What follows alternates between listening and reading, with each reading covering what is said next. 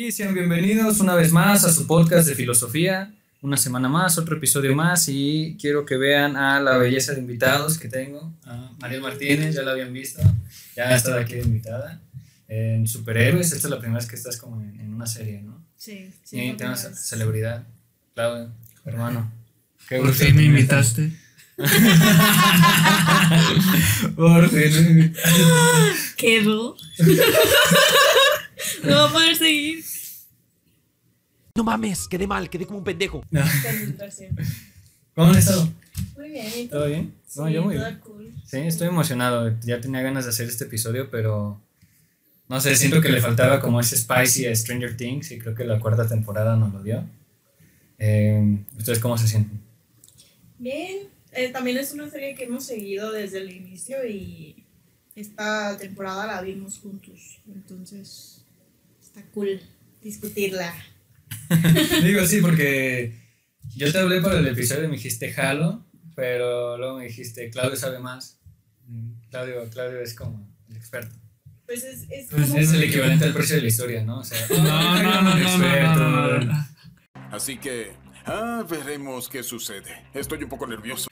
No, no, experto, pero tal vez más clavado. Sí. Más, sí, como que me interesa un poco más. Sí. Pero a los dos nos gusta.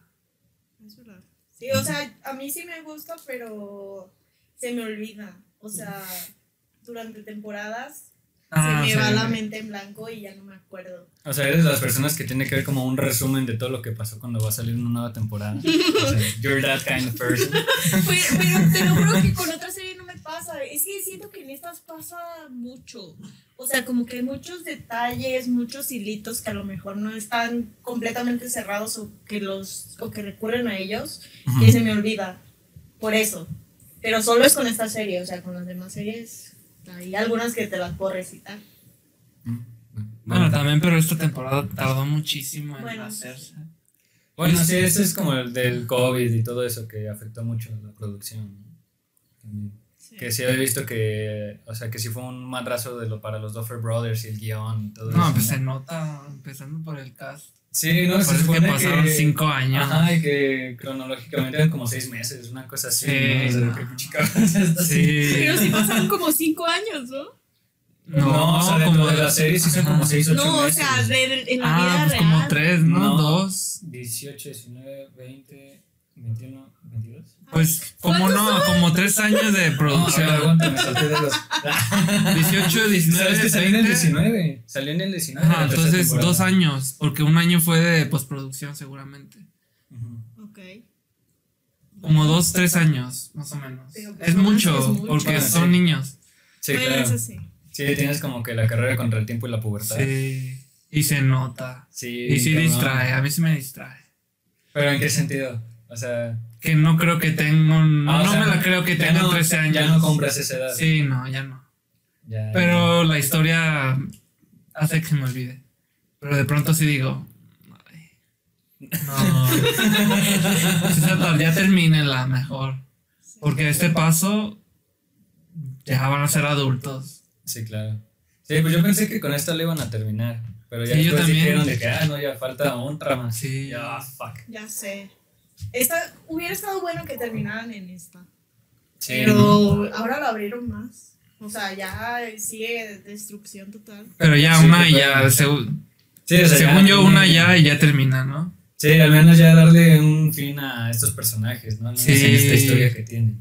Sí. Porque había, había, visto también que habían confirmado como un spin-off o algo así, ah, pero que iba a ser totalmente diferente a, a, lo que hemos visto, pues, pero dentro del universo pues quién sabe. La neta yo sí la veo por los niños. Por los o sea, Ay, sí, una vez te peleé, te peleé con un tweet de el arco de Hopper y, y, y, esta y la otra morra, la mamá Joyce. De, y Joyce. Es bien aburrido en la cárcel, quiero ver acción con niños. Y yo te dije, esto es ilegal como en 15 estados. es, que, es que sí, o sea, yo siento más apego a los niños que al universo como tal.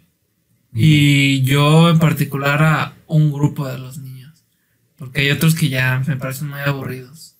Ya no supieron qué hacer con ellos, pero... ¿Como quién? O sea, la Es que en, general, por ejemplo, esta temporada sí me parece la más floja de las cuatro. ¿En serio? Sí. Pero, o sea, a nivel de guion de personaje. De, sí, totalmente. ¿Por Y qué? de historia. ¿En serio? Sí. Esta temporada. Sí. La que me hizo llorar, güey. Sí, sí, sí, sí. En comparación con las otras, sí. Sí. Por ejemplo, critican mucho la tercera temporada. No, o sea, que es la la favorita. No, mi favorita. A mí también. Es la mejor. Sí, a, o sea, a mí me gusta. De hecho, sí dicen no, que la 2 es como el Oh, la dos es- como la más flojilla. No, no, no. Y a mí me gusta mucho la 2, o sea, a mí la temporada 2 a él me también encanta. le gusta mucho la A mí la 2 y la 3 están al mismo nivel. Ujú. No, a mí la 3 me encanta. Pero es que también afecta el hecho de quién es mi personaje favorito. A mí en esta temporada no me gustó porque mi personaje favorito no ni siquiera siento que haya sido tan relevante. Steve es mi personaje favorito. Steve Harrington. Ajá, y en la 3 tuvo mucho peso porque pasamos mucho Mm. tiempo con él, con Robin, entonces... Ah. Ah, sí. Típico hombre, ok. ¿Por qué? Porque ella sí, Nancy no. Que Robin es Robin. Ay, ¿No viste, ¿No viste el TikTok de que publiqué en una historia así de I like you, have a cupcake? I like you, have a cupcake. Y ponían a Nancy, ponían a esta. ¿Cómo se llama la pelirroja? Sadie Sink, pero su Ah, personaje. sí. Max. Ponen a Max y ponen a Robin y es una canción de Luis Miguel. ¿no? no, no lo vi. Es mi novio, pero no lo sabe. Ay, ya sabía. Ay, ya sabía. No, pero por eso, o sea, siento que tiene, afecta mucho quién es mi personaje. Ah, sí. Obvio, Steve no era mi personaje favorito en la 1. Ni me acuerdo quién me gustaba en ese tiempo. Pero la 1, pues la 1 se sostiene por sí sola. Es que la 1 es. Ya es clásica. Ya Sí, tiene el estatus de, Justo. de algo icónico de Netflix. Sí, sí, sí. Por eso es difícil también ya rankearla con las demás temporadas. Porque la puedes ver así nada más por sí sola. La 2 a nivel de guion y de historia creo que es la mejor. Porque también introducen unos personajes buenos, nuevos, como Bob, por ejemplo. La 3 a nivel de producción es la mejor. Visualmente también. Esa es la más bonita. De historia también, a los, los, los grupos que se forman en la historia En la 3. son los más interesantes. Y en esta cuarta, no sé, en primera siento que presentan muchos personajes nuevos que al final no te, no te dan tiempo de conocerlos. Claro. Por ejemplo, la, no me acuerdo cómo se llama, pero la porrista es Ah, nuevo. la- Ajá. Bueno, pues eh, entonces sí, o sea, podemos estar como las víctimas de Vecna, a excepción de, Ajá, de Max, ¿no? exacto. O sea, que no puedes, no conectas tan chido con sus pérdidas porque no. Sí, no y, y sobre todo, ajá, y hace que las, la- sus muertes no, no te pesen. Ujú. Porque como en otras temporadas, por ejemplo, con la de Bob, la muerte Ah, de sí, Bob me dolió más que la muerte de Eddie, por ejemplo. Ok. Por, el, por lo que significaba el personaje para Joyce, por ejemplo. Claro. Porque en esa temporada te enseñan lo, lo- cómo, cómo lo trataba su esposo, eh, cómo, cómo sufría como, como mamá soltera con sus hijos y cómo fue un alivio conocer a, a Bob, por ejemplo.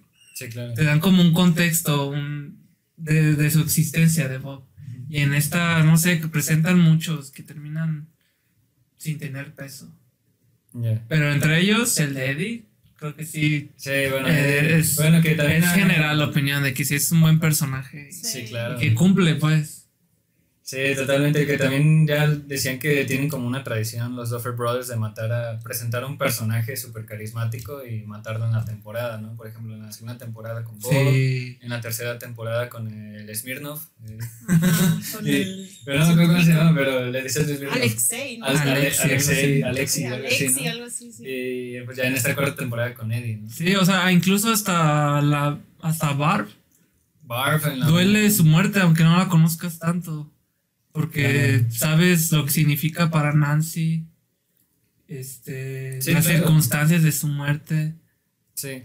Sí, claro que hasta puedes sentir ese dolor, pero a través de Nancy, Ajá, ¿no? O sea, de que también hasta la cuarta temporada Ajá. ella lo sigue O sintiendo. sea, y la de, la de Eddie también la sientes. Pero también te digo que hay más personajes nuevos. Pues que nada más son como de entrada y salida. Pero hasta eso, Eddie, no sé, no sé, se murió muy tonto, ¿no? O sea, This is gustó. music. O sea, sí, es que se- pudo- yo hubiera preferido que se muriera cuando está tocando Master Puppets que Ujú. cuando se regresa porque sí. O sea, yo entiendo que sí, Sí. tiene una justificación en su cabeza, en su mente de- para él. De Bueno, que pues esta vez no se fue, de- ajá, de que no corrió. Pero siento que eso se lo pudo haber ahorrado. Pues no, no sé. Y también le decía a Claudio que no creía que lo fueran a matar. Que nos los estaban vendiendo como el reemplazo de Steve. Y muchas veces sí temí por la vida de Steve. Ah, sí, los memes de los últimos dos episodios, ¿no? De protejan a Steve. Sí, es que hasta la propia historia te, Sí, te pues, hace que- dudar con los mismos diálogos. Sí, claro. Sí, pero no sé. O sea, no, no sé. Si sí lo Sí, yo también pensé que. Yo, yo no pensé que se fuera a morir. Pero ya al final dije, pues sí. Sí, o sea, después de, de la escena de Master of Puppets y ya después dije, ya se salvaron, güey, o sea, ya safe, ¿no? O sea, ya esto, ya no, me- ya no me preocupo por ellos. Pero sí, pasa lo que pasa y es como... ah, Sí, sobre todo en el último episodio que hasta la- los, la- la- los propios diálogos suenan a despedida con los personajes. sí. Sí, o sea, claro. Eddie y Dustin, cuando en la escena, antes de meterse al, al Upside Down, es una despedida entre ellos, que Eddie le dice que nunca cambie. así. Ay, que lo quiere un chingo, está eso. diciendo, no, ahí viene ella. Ya te, está, te está construyendo la, la muerte. Sí. Sí, está haciendo el conchoncito para que no te Sí. tanto. Sí, totalmente. Pero qué joya. Es Justo eh, en una plática con otros amigos, este, preguntaban como, ¿cuál es tu serie favorita? ¿no? Y yo sí dije, Stranger Things. Sí, así. Sí, ¿Ya de sí, plano? sí, yo dije de que Stranger Things y yo dije así de que, o sea, me gusta mucho el setting, me gusta mucho los, o sea, cómo llevan la trama, pero así lo principal y es como el primer punto para iniciar, este, para ya irnos después de todo este breve resumen, es la nostalgia, porque le Ok. dije, son los ochentas, y a mí me maman los ochentas, o sea, a pesar de que ni por aquí, yo soy del 97, o sea, Sí. Nada, todavía dije, ah, soy del 87, todavía los rosé. Pero pues no, o sea, pero me gusta mucho la década de los 80, me gusta mucho eh, la música, la moda, las fiestas, este, inclusive, pues muchas cosas que tenemos ahorita, se, si los cimientos fueron en los 80, ¿no? Mucha tecnología se sentó en esos tiempos, eh, pues muchísimas cosas, la verdad. Entonces, este, el factor nostalgia es algo muy importante para mí y creo que eso detona que para mí sea mi serie favorita. Y empezando, por ejemplo, voy a hablar un poco de la nostalgia porque no solo afecta en lo que nosotros consumimos como serie o televisión, sino también en lo que compramos eh, como en objetos materiales. Por ejemplo, lo hemos visto mucho como en los viniles, ¿no? que han vuelto otra vez. ¿no? O sea, eran los viniles, luego el cassette, luego el disco, y luego ya este, todo digital. Pero por alguna extraña razón el vinil regresó. Tiene de años para acá. Y creo que tú coleccionas, ¿no, hermano? Sí, o sea, que, y a mí me han dado ganas así como de que puta, comprar un, vinil porque está en descuento de Metallica o, de, Ya. o de Black Sabbath o de Daft Punk, no sé, digo puta, pero necesito un tocadiscos. Y ya sé que si entro en ese mundo va a ser otro cagadero, ¿no? Pero, por ejemplo, el coleccionismo, ¿no? O sea, los, Funkos o de este, colecciones este, de ya figuras más chidas, este, hot toys y todo este tipo de cosas, pues también viene de todos los niños que vienen de los 80s hasta, hasta hoy en día y también con nosotros de que compramos las cosas que no podemos comprarnos de pequeños, pero porque ya tenemos dinero, ¿no? Sí. O sea, y es un gran boom. Y digo, así nos podemos ir, un poco la moda, este, luego también hubo como un boom en TikTok de que los hombres se regresaron como el mullet, que se empezaron a Mm. robar otra vez aquí. Y, y había visto justo hace como dos semanas que había un TikTok que decía de que chicas, este, si los hombres trajeron el mullet de regreso, ustedes traigan los chinos otra vez. ¿no? ¿Cómo No. de qué? ¿Qué? Pero bueno, ese es, es pues, como de todo este proceso, ¿no? O sea, y no solo con los 80s, también ha pasado con los 70s, con los 60s, incluso con los 90s, hasta la gira de los Pop Tour, que es la gira del desempleo, ¿no? Ya van en los 2000, ¿no? Es, entonces, es algo generacional. Y por ejemplo, eh, entrando ya como a la filosofía de todo esto, la nostalgia es una experiencia universal, que también puede ser tanto como personal como colectivo. ¿no? Ahí voy a cortar. ¿Le puedes abrir al, al orate? Que ya está No sé. solito. Para que se pase. Pásate. No, no, no. Pásate. Ahí, ahí está. Aquí quédate, pues. Eh, puede ser un tanto personal o colectivo, ¿no? Esto, lo que es la nostalgia, que todos lo hemos vivido, ¿no? O sea, creo que en algún punto de nuestras vidas la nostalgia siempre ha estado, eh, ya sea en, en- como pequeñas dosis o inclusive cuando tenemos algún duelo o, al- o alguna experiencia, la nostalgia de lugares, de olores, de sensaciones, de comida, pues ahí están presentes, ¿no? Eh, también en- dentro de la filosofía y dentro de la epistemología de la palabra, la nostalgia significa literalmente regreso al dolor. Desde, o sea, viene del griego, no me acuerdo bien de las palabras en griego, pero es, es nos eh, y, está, y se combina con algia. Es nostalgia y es el regreso al dolor. Algia es dolor y nos es regreso, o ir hacia atrás. Eh, históricamente, también este, durante el siglo XX se le dio un tratamiento patológico. Creo que también no estoy muy seguro si entraba en el DSM-5, como la homosexualidad en su tiempo, que se consideraba como una patología mental. Y este, se relacionaba mucho, los psicólogos eh, lo relacionaban mucho con la melancolía y la depresión y tenía como terapia de por vida. Pero pues obviamente ya se, se fue trabajando en todo esto y pues ya se dio cuenta que es una patología, ¿no? Que todos lo podemos tener. Eh, actualmente se considera como un refugio contra la soledad y la ansiedad. Es un mecanismo que nosotros como seres humanos hemos desarrollado para contrarrestar la soledad, la ansiedad, el dolor, el sufrimiento, que inclusive o irónicamente también es la puerta a que, esas, a que todas estas emociones puedan entrar. ¿no? También la, la nostalgia es forjada por memoria y afecto. Eso es lo que le da más fuerza y al mismo tiempo es lo que nos puede tumbar eh, al mismo tiempo, ¿no? Al igual, por ejemplo, agarré a dos filósofos, uno es Platón, que es desde la antigua Grecia, pero él decía que el auténtico conocimiento pasa por el recuerdo, que ese recuerdo o lo que nosotros estamos recordando se redescubre lo que en realidad ya sabíamos y que ese conocimiento meramente es impulsado por amor.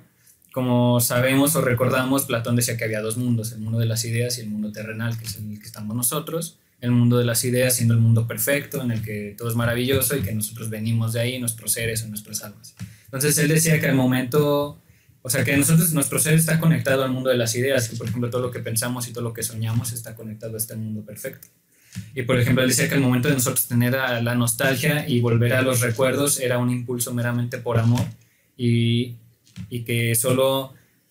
eh, que era algo como irónico porque solo estamos redescubriendo lo que ya sabemos, pero aún así queremos volver a redescubrirlo, ¿no? Porque inclusive este está, hasta está comprobado que un mecanismo de defensa de las, de las personas en general es mitigar los recuerdos negativos y reemplazarlos solo por momentos buenos. No, es un, es un mecanismo de defensa y es, lo, lo hacemos simplemente para sobrevivir y seguir día a día. Y esto es más o menos lo que pasa con la nostalgia y es algo que explicaba Platón. O sea, nosotros simplemente recordamos lo que ya sabemos, por- pero porque queremos recordarlo. Y, lo, y a veces, muchas veces lo queremos recordar como nosotros queremos, no como realmente haya pasado. Y este chaparro ya se atoró. Hasta. Pero, por ejemplo, para Cioran, eh, ya hablan, avanzamos un poco a, la a lo contemporáneo y Cioran decía que eh, la nostalgia era la incapacidad para ser feliz. O sea, era nuestra incapacidad y era nuestro intento fútil para poder ser feliz o tratar de alcanzar la felicidad. Y que también era un síntoma del envejecimiento. Ok. No, que creo que ya nos ha estado pasando así de que, uy. Por ejemplo, uy. Bueno, por ejemplo, yo he visto, había visto una fuente de TikTok que decía de que nos empezamos a ver como caricaturas que veíamos de niños, pero porque nos recuerda a una, a una época de nuestra vida en donde teníamos menos este, responsabilidades, menos presiones, menos el SAT y todo ese tipo de cosas. Entonces, a mí se me hizo súper interesante y yo creo que eso explica mucho el por qué a mí me gusta tanto Stranger Things. ¿no? O sea, porque a mí me recuerda, o sea, te digo, a pesar, y eso decía, ah, lo hablaban mucho en la psicología, o sea, de que puede pasar mucho hasta inclusive cuando vas a lugares, cuando sales de viaje, o inclusive edificios que te pueden evocar sensaciones o sentimientos. Dices, nunca he estado aquí, pero algo me vibra, algo me llama, este, algo siento, ¿no? Que la nostalgia está conectado como a este inconsciente colectivo que tenemos como seres humanos, ¿no? Este, el- en el inconsciente colectivo pueden entrar como las pirámides, ¿no? De que por qué tenían como los mismos conocimientos de pie a paz y nunca hubo esa comunicación como hoy en día, etcétera, ¿no? Más o menos dicen que la nostalgia también está conectada a nivel de ese inconsciente colectivo. Entonces eso me vuelve mucho la cabeza, pero ¿ustedes qué piensan de todo esto? Pues siento que eso de que es algo colectivo es la razón por la que la serie en primer lugar se hizo popular. O sea, no solamente eh, por los objetos, la ropa o la música que puedan llegar a salir. La serie está literalmente copiada hasta cierto punto o hecha Ujú. con referencias de películas de esos años. O Sí, sea, claro. hay tomas que son iguales, hay momentos que son iguales. Eh, entonces, siento que es como un factor que, que como que hizo que el- su boom partiera de ahí. De que a todos nos dio nostalgia ver eso. No, to- no solamente tú con... ¿Cuántos años teníamos en ese entonces que salió?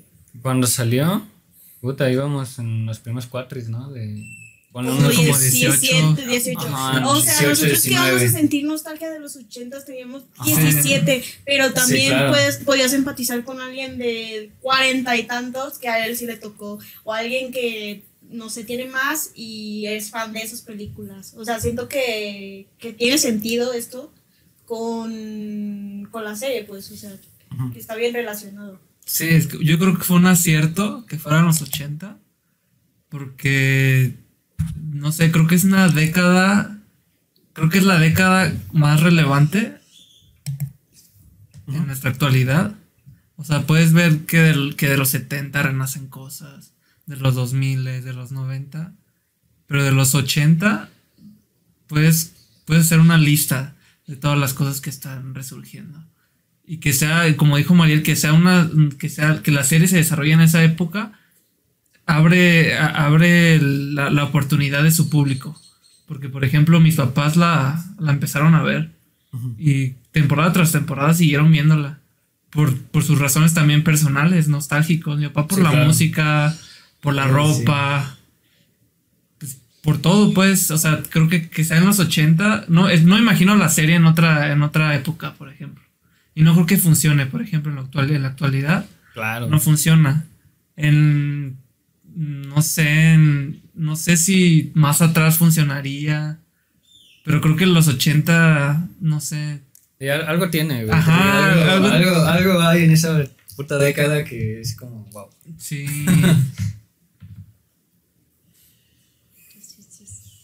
Y pues bueno, continuamos con el episodio. ¿Ustedes creen? Yo estuve viendo este eh, reviews y videos y todo en la investigación para, para el episodio. Eh, y eh, uno que otro concordaba en que decía que ya en esta cuarta temporada ya estaba perdiendo su esencia, o que inclusive desde la tercera temporada. E inclusive yo había escuchado algu- alguna vez que desde la segunda temporada ya habían perdido la esencia. Por ejemplo, como tú decías eh, hace un momento, de que la temporada 1 es como ya un clásico, ¿no? O sea, es una joya de Netflix y, y si contratas Netflix y no ves Stranger Things, es como ir a California y no probar In and Out, ¿no? Una cosa así. Pero decían es que dejaron mucho tiempo pasar entre la primera y la segunda temporada, entonces pierdes, como espectador, pierdes ese hype o pierdes ese hilo. Y, se, y conforme van pasando y lo van alargando y lo van alargando, y siento para mí que eso pierde, o sea, es lo que yo escuché, pues no, no es como tal. Pero luego, así luego decían de la segunda a partir de la segunda, luego a partir de la tercera, a partir de la tercera es donde más comentarios he escuchado. Y luego en, en esta cuarta temporada ha escuchado mixtos, así como 50-50, así de que no, o sea, recuperó todo lo que vimos en la primera y ha recuperado su esencia o también el otro 50%, así que decía, nah, güey, ya es que esto ya no es Stranger Things, ¿no? O sea, ya no, ya no tengo ese feeling, este, ya todo es mucho suspenso, ya todo es mucho no sé qué, etcétera, no puedo seguir. Pero, por ejemplo, ¿ustedes qué piensan de eso? ¿Realmente ha perdido su esencia? O sea, ¿cómo lo ven ustedes? Pues que, bueno, depende de qué tipo de esencia hables. Porque, por ejemplo, por ejemplo, yo creo que perdió su esencia en la historia. Creo que ya no es lo mismo que fue en la primera temporada. Porque, no sé, de las primeras dos temporadas recuerdo elementos este, que te hacían pensar directamente en el universo de Hawkins, por ejemplo. Los Demogorgons, los, los niños, Las luces. Ajá, la- las, las propias referencias marcadas que hacía películas, por ejemplo. En la primera temporada, pues era evidente que estaba haciendo tributo a E.T., a It, Sí, claro. a los Goonies, a todo eso. En esa parte creo que sí retrocedió. Porque, por ejemplo, yo no soy fan de, de que en esta nueva temporada ya Vecna como tal sea el que haya controlado desde un inicio los Demogorgons y todo eso. Porque creo que eso de, de, las, de las plantas mutantes, zombies, sí era muy, muy, muy especial de la serie. Y creo que sí se nota que fueron que fueron escribiendo la serie conforme avanzaba pues su éxito.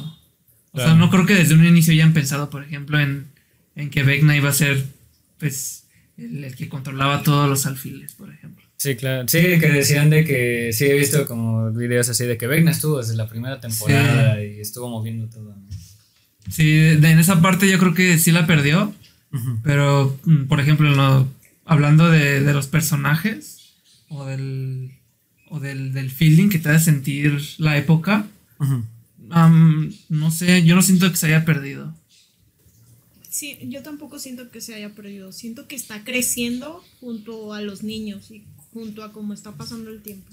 Porque Sí, claro. justo le estaba contando a Claudio que vi un video donde explicaba de que al inicio, o sea, las dos primeras temporadas tenían como estas referencias marcadas los mismos Duffer Brothers sobre qué películas iban a hacer este sus como sus ay, ¿cómo se dice? Referencias. sus referencias, sus bases, ¿no? O sea, que iban a imitar. Eh, pero porque eran niños y porque era esta época y porque era con lo que empezaron y porque era el tono que tenía la serie. Pero ya una vez en la tercera que crecen, que ya no son niños, que ya son más del lado como adolescentes, sus referencias también cambiaron, o sea que se volvieron más películas donde se trataban claro. adolescentes. Ujú. También la época en la que están, que ya es como el full de los ochentas, que empezaron a meter los colores neones y todo esto. Eh, y ahora en la nueva, siento que también, o sea, no, no se perdió, o sea, los niños crecieron más y todo cambió, su, la forma en la que se visten, lo que están escuchando, su- hasta su círculo de amigos, ¿no? De que Lucas ya está con otros morros, estos están con Sí. Eddie. O sea, siento que, que no está perdiendo su esencia, solo están creciendo. Sí, o sea, la evolución de la serie está justificada. Porque Sí, si, claro. si, si siguiera siendo como la primera temporada, sería de lo que se estarían quejando. De que no cambia, Sí. de que todo es igual. Sí, o sea, mejor que, mejor que, que, que vaya cambiando a mantenerlos en lo mismo. Porque Sí, se claro. volvería aburrido. Sí, todo monótono, ¿no? O sea, Sí. sí, no, no tendrían algún chiste. Sí, aparte, o sea, no he visto bien las cifras, pero yo creo que esta temporada se ha visto más que, que la primera, que la tercera. Sí, fue todo un boom Sí, la o sea- cuarta temporada. Inclusive la segunda parte creo que hasta tumbó Netflix por un rato, ¿no? De, de error de reproducción, una cosa así. Sí, en ese sentido, no, creo que no, nunca la perdió. Nunca Sí, perdió claro. la esencia. Tal vez se está, se está alejando un poco de lo que pretendía ser.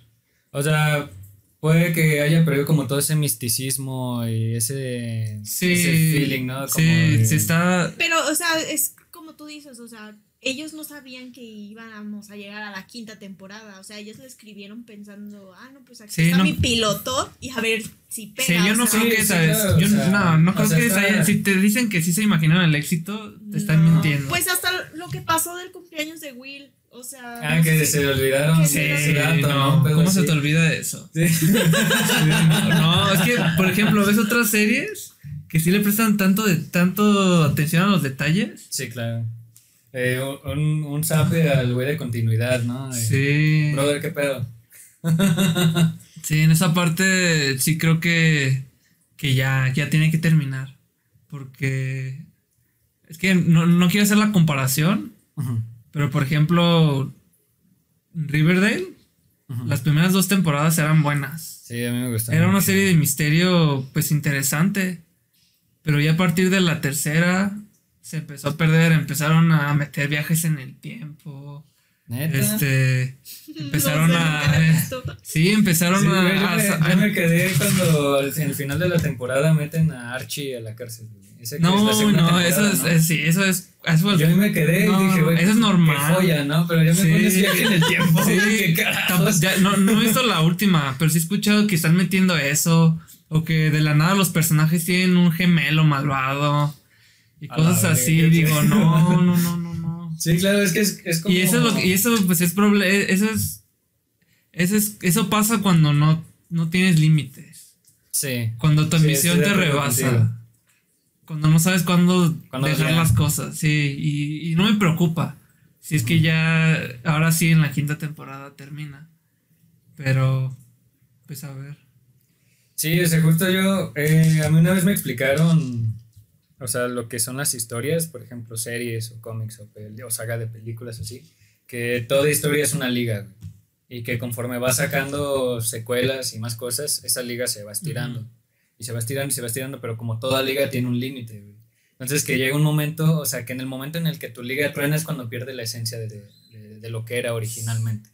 ¿Sabes? Pero, o sea, que sí te va dando señales de que ya la estás estirando de más, ¿no? Como con el hule, de que empieza a ver como grietitas, o empiezas a ver que ya está demasiado tenso, ¿no? Entonces yo creo que sí, también ahí uno tiene que ver. Digo, también es, uno no puede negar que pues es negocio y es vender, ¿no? Sí. Pero pues también uno como creador sí debería de ver así como Sí, que ya no por, respeto a tu obra, ¿no? Yo creo. o Sí, sea, justo. Y pues en el sentido de que del, del guion, por ejemplo, de la historia, yo creo que sí lo, han supi- sí lo han sabido hilar bien desde la primera temporada. Sí. O sea, aunque, por ejemplo, aunque, Ven- aunque Vecna se haya, te hayan revelado que fue siempre la cabeza de, de, pues, de todo, creo que sí, sí, sí, te lo, sí te lo venden bien. Porque te, hace- te, te, te dan ciertas pistas. Te hacen saber, ah, bueno, sí es cierto. Siempre estuvo presente. O sea, no fue algo que se sacaron de la manga, por ejemplo. No se siente así. Sí, claro. O sea, sí la compras, ¿no? sí, la compro, ajá. Sin pedo. Aunque no, aunque, aunque no creo que haya estado desde el inicio, sí, sí, sí la dejas pasar. Sí, claro. Sí, es como. Digo, ya lo he dicho antes así, pero de que están leyendo un libro, cosas así, de, ay, el personaje tiene una capa roja, ¿no? Y aquí el autor quiso representar la pasión por el. Y el escritor de que, güey, le puse rojo porque era el color que vi, güey. Sí, porque no había otra. No, siento que puede ser algo así de que, Sí. ah, es que este reloj que vi aquí en la primera temporada es sea, Ah, sí, o sea, y es como Sí. que, no, güey, al güey de los props se lo encontró en la casa de su abuelo y lo puso ahí porque era lo que había, güey, ¿no? Pero esa es cámara, güey. Sí, seguramente sí. Porque sí he leído eso, de los relojes y todo, y sí están agarrando de eso. De, Sí, no, claro, sí, sí, sí, sí, sí, siempre pensamos en eso.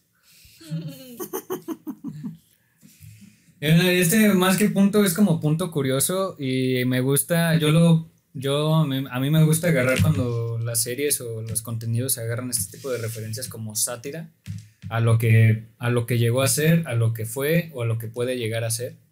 Como por ejemplo, eh, justo había grabado un episodio de The Voice, pero ahí daba un ejemplo de que el cine y todas estas obras, por ejemplo, nos, nos presentan un mensaje de precaución o un mensaje de cuidado o de conciencia de un futuro que puede pasar, pero que lo hacen en este tipo de, de- como de películas y como más como azucarado, más rebajado, para que la gente no entre en pánico, ¿sabes? Como para no generar ese miedo o ese pánico irracional. Y el ejemplo que yo daba ahí era, por ejemplo, Mad Max, que es la falta de agua, ¿sabes? Y sales, sales de ver el cine o de ver la película y dices, ver culero. Pero, y como que por cinco segundos haces conciencia y luego tu mente dice, pero es una película. ¿sabes? Es ficción, no va a pasar. No, pero por ejemplo lo vemos con Nuevo León, que ahorita tiene un estrés hídrico muy cabrón.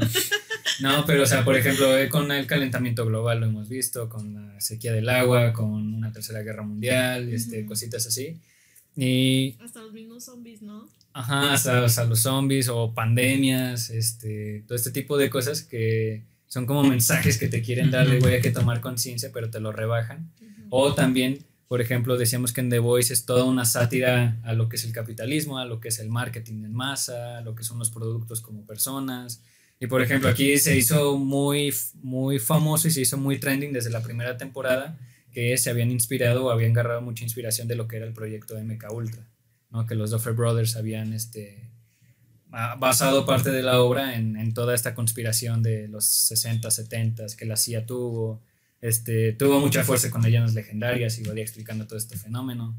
Este, inclusive hace también como un mes ya había visto que habían sacado en las noticias que según esto un güey en Vietnam se había declarado que había... Y si hay como teorías que en. Vietnam hubo como soldados psíquicos, una cosa así que... Y Y que hubo como batallones que desaparecieron de la nada y que hay otros güeyes que reportan haber visto soldados flotar, este...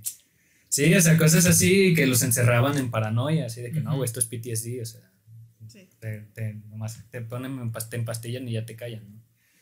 Pero, o sea, ustedes, ustedes, ¿cómo ven todo esto? O sea, ¿creen que, o sea, nosotros como creadores o como críticos o como cinéfilos?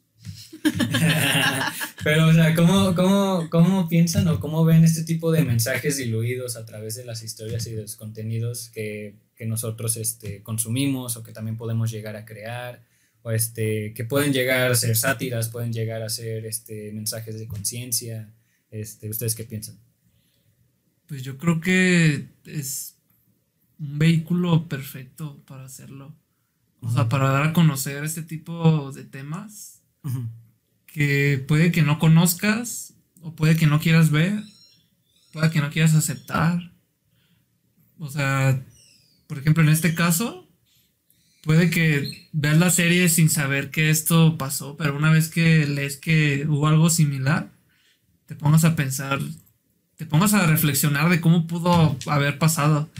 Y pues como creadores es una oportunidad perfecta para, pues para darlo a conocer. Porque es una premisa naturalmente interesante. Es como hacer un documental, ¿no? O sea, Claro. yo leí que una vez leí que la ficción jamás va a poder superar lo fuerte que es la realidad. O sea, toda ficción nace de algo real. Entonces, claro. De acuerdo. eh, siento que también nuestra, como nuestra generación y la generación que está siguiente a nosotros, porque ya no somos los más chiquitos, también como que somos muy conscientes de que de que estas cosas pueden llegar a pasar. O sea, tal vez la generación de nuestros papás sí se lo tomaban como tú dices, de que, ah, es una película, no puede pasar. Pero nosotros siento que como que nos cae más el 20 de que, ah, no mames. Sí, ya no, ya no, ya no, ya no ves las cosas este con un pensamiento este superficial. Sí, como Sí, pasajero. ajá, sabes que ves las cosas pensando que hay algo más allá. O sea, Sí, sí, totalmente de acuerdo. sí, algo así. Pero está bien loco eso del proyecto. O sea, yo no sabía Sí. que existía, la neta. Y ni sabía, ¿eh? Desde que me dijiste y fue como de, no mames, que esto es real. O sea, de literal Eleven. O sea, Sí, es que, sí, es que estuvo está cabrón. muy feo lo que les hacían. No, o sea, no, no entiendo cómo puede llegar a pasar. Pero pues también es como si hicieran una película de guerra, ¿no? O sea, de con un momento. Por ejemplo, hay una película que trata un atentado eh, contra civiles que pasó en los noventas y que mataron a todos los hombres de una parte. ¿De dónde eran los de Cuba? ¿A dónde vas, Baida? Ah, de Bosnia, creo. Ajá, creo. de algo que pasó reciente y es como de no mames que esto pasó, yo no sabía y es de apenas de unos años. O sea, si yo nunca hubiera visto la película, jamás me hubiera enterado qué pasó. Pues, por Sí, ejemplo, claro. de cómo, cómo nos hemos enterado tanto de, por ejemplo, de los campos de concentración en, en, la- en las guerras en la- contra los judíos, por ejemplo. Ha sido por historias, por películas, Sí, claro. por relatos, por todo eso, o sea, y eso no es, no es diferente. Porque, Porque- aparte, ay, sorry, porque aparte se da como por la empatía, ¿no? O sea, el crear una historia de esta manera es como te voy a hacer empatizar con un personaje para que te duela este suceso que fue real o Sí, que va a ser real. Y aparte Sí, se sirve como denuncia, Mm. porque pues he leído que a partir de la serie muchos, muchos hijos de víctimas han alzado la voz de- del MK Ultra y de hay- hay- también hubo otro proyecto que se llamó de de, Mon, de Monka Project algo así no me acuerdo el nombre. Pero que ese es el que está 100% inspirado en Stranger Things que de hecho el piloto se iba a llamar así. The Montag Project se llama que era ese experimentos con niños Ujú. que era en una isla ahí de Nueva York y que los Duffer Brothers así eh, eh, en la primera etapa se iba a llamar Stranger Things y de hecho de ahí se robaron Nice. varias varias la- varios métodos que salen en la serie Ujú. por ejemplo de cuando Eleven este, ve a través de los ojos de alguien más Ujú. que le pregunta de dónde de Ah, el- Ve- el ve- va- Ride, ajá. llaman, ¿no? ¿Qué, qué está haciendo? ¿Qué está dibujando? ¿Qué está viendo? Que ese tipo de experimentos No, órale. son, es totalmente verídico de lo que pasó en... Ya, sí, de En que, ahí dicen que hasta lo, lo empezaron a enfocar para la Guerra Fría también. Ajá, tipo de sí. cosas, ¿no? Pues de hecho hasta en la, en la serie, pues sin tapujos mencionan el MK Ultra. Ujú. Dicen que el doctor Bremer se llama, el papá Brenner, de ¿no? Brenner. Papá. Dicen que el papá, dicen que el papá, dicen, dicen en la serie que él viene del proyecto MK Ultra. Sí. O sea, lo mencionan así, sin, sin vergüenza. Sí, claro, sí, ya como de que ya todo lo desclasificado, ¿no? Sí. Pero también es lo que. Justo le, era como cuando tenía mis ataques de meterme a sitios prohibidos en la universidad y les contaba a ustedes a, a- que Ariana me callaba porque ya cállate, está muy feo todo este pedo. Pero tú ya me seguían el pedo. Pero sí, no, te enterabas de cada cosa. Y yo así de- Pero luego de- también era como lo que decía, o sea, de que todo lo que dejan ir saliendo, o las migajas que te dejan ir saliendo es lo que ellos quieren que tú sepas. Sí, ¿no? O imagínate sea, que no sabemos. Ajá, exacto, o sea, solo qué, qué magnitud de iceberg es lo que no vemos, ¿no? O sea, Ahorita, ¿qué puede haber? Que en unos años Claro. va a salir a la luz, por ejemplo. Seguramente hay algo. Pues todo el mundo ya está diciendo que ya van a decir que, que sí hay aliens y que no sé qué. O ¿Cuán- sea, ya todo el mundo está empezando con, a mamar con eso. Pero ¿cuánto Eso- tiempo llevan hablando, por ejemplo, del área 51? Por ejemplo? Ajá. Ah, cuando iban a hacer el raid al área 51 corriendo como Naruto. Ay, ya sé, sí es cierto. Sí, güey, eso estuvo genial, no. güey. Eso, eso tiene años, años, años. Sí, y todavía claro, no hay güey. nada. Va a llegar el día en el que sí ya va a hacer colisión, ¿eh? No vamos a estar listos. Y, y van a empezar Sí, a hacer películas de eso. Ay, es que también es muy peligroso porque no nos tomamos en serio. O sea, Sí, esta no, generación nada, es como, o sea, pasa algo malo y se hace un meme en lugar de volverse algo preocupante. Sí, totalmente. O sea, eso es un, eso creo que ha sido un doble filo de, de las redes y todo eso. Pero, por ejemplo, lo que decías me recordó mucho a la película de Paul, de- del Alien, que le- creo que Seth Rogen es el que le da la voz, Mm, que es como la versión de E.T. pero pervertida, ¿no? sí. Y justo, justo dicen en una, en una escena que están con el, con el Paul y le dicen de que, güey, es que eres igualito a los cabezones aliens, ojones de, de la cultura pop, güey. Y dice, pues sí, güey, o sea, lo hicieron para que ustedes se acostumbraran a mi imagen y para que cuando hubiera un encuentro no se miaran en los pantalones, güey, como tú lo hiciste. ¿Sabes? O sea, pero me hizo como mucho clic. No, sí, cámara, porque, güey. o sea, la gente sabe que, por ejemplo, en este, los aliens saben que eh, puede ser una posibilidad. Pero una vez que lo confirmas, ahí es donde puede aparecer el pánico. Sí, es como, ay, cabrón. Ajá. Es como- miedo a lo desconocido. O sea, que es Sí. conocido, pero a la vez es desconocido, Sí. ¿no? Como era paro, güey. Sí, yo creo que no están, mm, no estamos listos como sociedad para aceptar la realidad. Nada más por eso aceptamos pequeñas dosis de la verdad. Sí, claro, güey, o sea, si ni siquiera aceptamos nuestra sociedad Sí. pues, en conjunto, güey, o sea, que entre otro factor a la ecuación, no, pues, Sí. Está muy cabrón todo ese pedo. Muy, muy cabrón.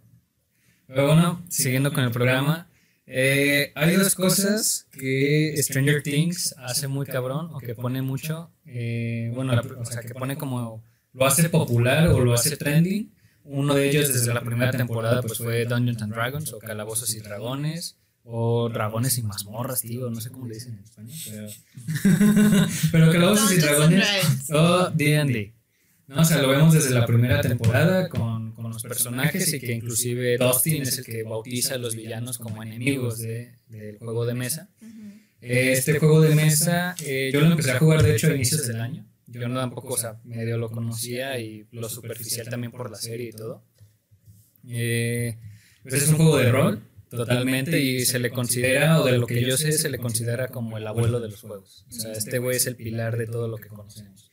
Hasta inclusive hay, hay un meme, una vez vi un meme que era el Switch, el Xbox y el PlayStation, pero así de que no me acuerdo qué consola, pero ya estaba tirada, ¿no? Así, hecha cagada. Y, los, y las otras dos consolas así como de que, güey, nada lo puede detener. Y ya ponen en la siguiente slide un dado de, de 20 caras, el de 20 que es de D&D, pero así, güey, ando como Dios, de que soy invencible. Pero es porque eh, todo, bien, todo nace del juego de rol.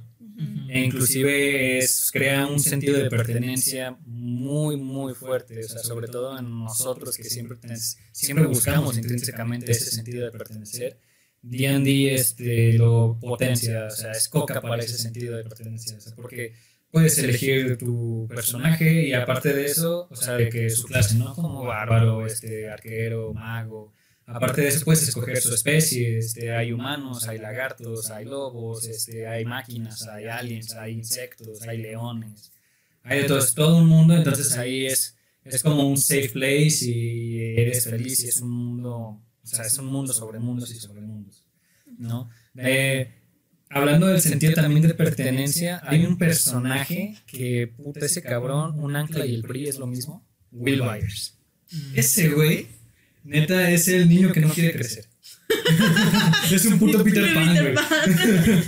¿Saben? O sea, hasta la cuarta temporada lo vemos, inclusive en el cómo se viste, o sea, se sigue vistiendo como un niño. Su corte de cabello sigue siendo hasta el mismo y hasta ya se ve desequilibrado porque es un puto cabrón como de un 80 y, sigue con su peinadito de coco.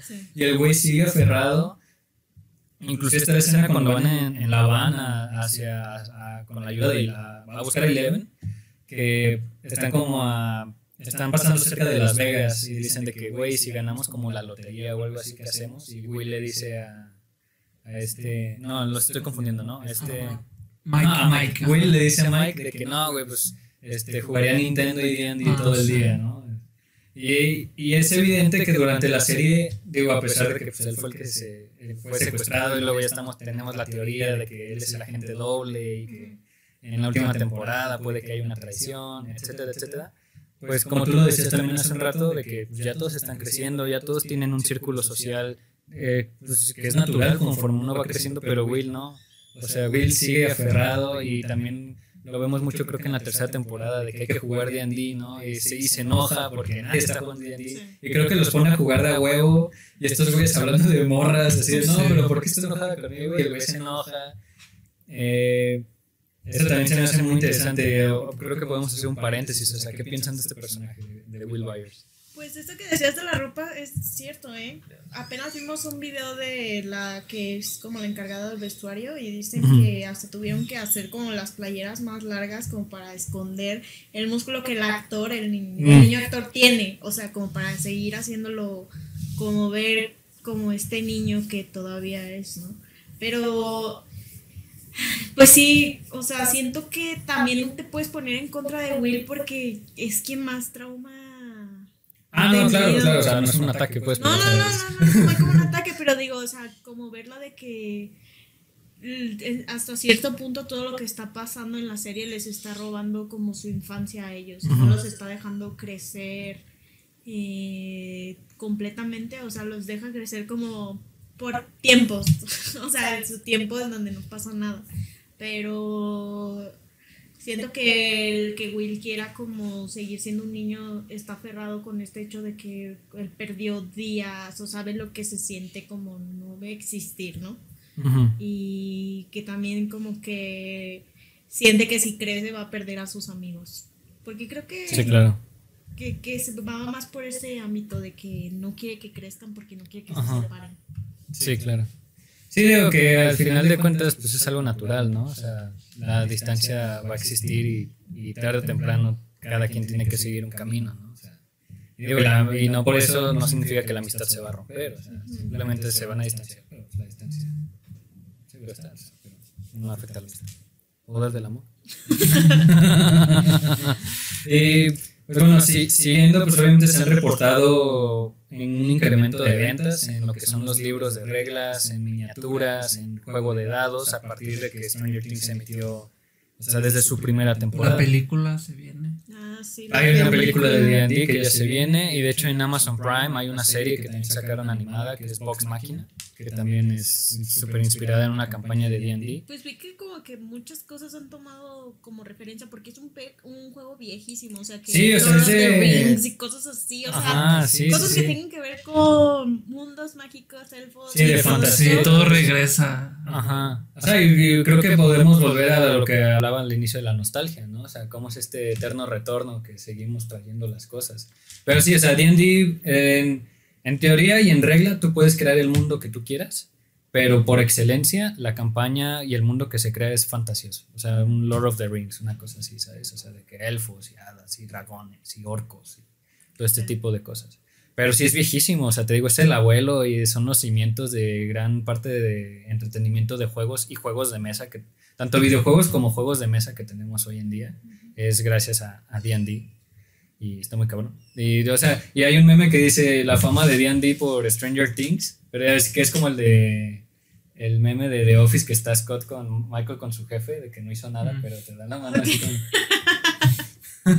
Porque justamente hay un canal de YouTube y que también es, eh, hace transmisiones en Twitch que se llama Critical Role, que ha estado por años este, haciendo contenido de de D&D y de hecho creo que la serie animada de Vox Machina está inspirada en una de sus campañas. No, pero sí de que el éxito de que decía D&D es exitosa ho- hoy en día por Stranger Things y ponen a los de Critical Role así como... Estoy pintado, qué verga. güey". Eso. Y pues bueno, de ahí podemos pasar a lo que es la música. Hay dos series con las que yo siempre estoy viendo y casi casi traigo el Shazam aquí. Una es Stranger Things y la otra es Umbrella Academy, porque me gusta mucho cómo manejan su soundtrack. Pero en esta cuarta temporada, en la última de Stranger Things, se hizo muy evidente. Con la fuerza de Run Up That Hill de Kate Bush, puta, explotó. Explotó. O sea, yo no quiero decir que es la primera vez que lo veo, pero es lo más marcado que tengo ahorita. O sea, esa, esa explosión en, en el multimedia. De, o sea, en Spotify entró al top 10, en los charts, en la, en la radio, o sea, en, Sí. en todo. O sea, remixes en YouTube, o sea, todo, todo es load y reverb. Este, Sí. Hay remix techno y hay esto y el otro, ¿sabes? Pero, que, o sea, está muy cabrón y me gusta mucho que no, o sea, que tiene tanto éxito porque está muy bien justificado. Y me gusta mucho que combinan la música. Normalmente la música es acompañante de la escena, pero en este caso la escena es acompañante de la música. A mi parecer. ¿Ustedes qué piensan? Pues es que desde el mismo plot, ¿no? Está marcado que lo único que te va a salvar de Vecna es tu canción favorita. Claro, que eso nos lo dicen como tres minutos antes. Sí. Pero no sé, o sea, pues tienen el dinero para uno pagar esas licencias. O sea, qué tan caro les debe salir pagar licencias de música. Está chido que lo aprovechen de esa manera. Y pues sí, o sea, fue un boom, literal. O sea, yo escuché en la radio que presentaron esa canción y dijeron, The Stranger Things, Running Up the Hill. Y yo, The Stranger Things. yo sí la había escuchado antes. Claudio no la había escuchado antes. Y es como, ah. Pero Claudio no. Yo, yo había escuchado el nombre de la canción, pero nunca había escuchado la canción. Ya. Porque sabía que era la canción favorita de, de un artista, pero nunca me había puesto a escucharla. Hasta, hasta, sí, de hecho, ni cuando la escuché en la serie dije, ah, ah ya sé cuál es, ya la, la- la recuerdo de algún lado. Pero no, ni así. Hasta que ya empezó a salir en todos lados, en TikTok y todo, llegó a hartarme hasta la canción. sí. Ay, es que abusan. O sea, no. No sé cómo le hacen para que todo el mundo de verdad exploten las Pues sí, cosas hasta sí, que ya es no que Pues también, también Master of Puppets llegó. Sí, como entró al top 10 se otra metió vez. otra vez. sí, De esa no nos quejamos. No, de eso no, De chile. esa no nos quejamos. Sí. Ahora estuvo bien chido que se la aprendiera. De Aparte, verdad. ese, Sí. ese sí me, pare- me pareció un mejor uso. Sí, que Que Running Up the Hill. Sí. Porque, pues es que, ajá, la, la, la canción es, es personalidad del personaje. sí. Sí, claro. Si me dices. Que es ajá, si Max, mencionas, ¿no? menciona una. ¿Qué canción crees que Max. ¿Qué, ¿Qué canción crees que sería la canción favorita de Max? Mm, Ni Sabe. siquiera te diría que escucha ese tipo, ese género de música. ujú. Sí, hasta yo me iría como algo como. Tal vez no como metálica, pero. Sí, algo más, algo más agresivo, Sí. más pesado. Ajá, pero yo hasta yo me iría como de que eh, algo como de Scorpions o algo Ajá, así, ¿no? pues, Como ajá, dices, ah, pues, le gustaba a su hermano. Por su hermano, ajá, exacto. Pero no, esa no lo hubiera. men- No, sí, a mí también me gustó más Master. Sí, O no, sea, esa escena, estuvo bien chido. Yo grité como ni. Sí, se sintió bien. Y, pero y esa parte de, bueno, esa de la historia del plot, de que tu canción favorita te salva, sí me gustó mucho a mí. Sí, eso, eso está muy padre, Está o sea, cool. porque. Está original. Sí, o sea, inclu- pero inclusive eh, a mí me gustó mucho porque es un es algo muy muy de nosotros, o sea, del ser humano, o sea, la música está con nosotros desde tiempos desde las cavernas, yo creo, o sea, con las percusiones, ¿sabes? O sea, inclusive por ejemplo, estás sentado en una fiesta o en un bar o algo y suena el bombo y- o la canción y estás moviendo el pie. Es o- otra vez nostalgia. Exacto, o sea, y lo tienes dentro de ti, ¿sabes? O inclusive si cuando dices, sabes que a mí no me gusta bailar y estás en la fiesta, pero estás moviendo el pie, o. ¿sabes? O sea, la música viene con nosotros y justamente ese pensamiento de que tu canción favorita es lo que te va a salvar. Sí, o sea, eso me parece más interesante que el poder del amor, por ejemplo. ¡El poder del amor! Porque cuántas veces no hemos visto el poder del amor. Pues Sí, claro. es como amor hacia ti. Hacia ti, ¿no? O sea, sería tu, tu propio... Y, y es que justo también entra la nostalgia, o sea, tu- es tu nostalgia la que te está Sí, salvando, pero o sea, entra también, por ejemplo, el regreso al dolor, o sea, es, es- es tu amor que se... es- a ver, déjame formularlo bien. O sea, es tu amor o que te regresa tu dolor, pero ese mismo dolor te está salvando. ¿Sabes? Porque, o sea, ahí nos dan a entender que Running Up That Hill, esta morra la escucha 24-7, pero la morra es un puto hoyo de, de, de odio y tristeza y melancolía, Sí. güey, ¿sabes? O sea, eso también está muy interesante. Sí. Porque no, Sí. es de, no es de escuchar, espérate, no es de escuchar solo la canción, ¿no? O sea, es más como el sentimiento que te transmite. O Ajá, sea, es más justo. como lo que estás sintiendo. Sí, o sea, es lo que sientes. No tanto la canción lo que te va a tratar. Sí, lo que te evoca. Sí, claro. O sea, por ejemplo, también había, había salido que Spotify había sacado que buscaba entre tu playlist y tu Ah, algoritmo tu y que decía, decía tu canción. La canción que te va a salvar de, de, Vecna. ¿Cuál fue la tuya? Ay, a mí me salió la de Passenger. De... Ay, ¿quién es este? No me acuerdo el artista.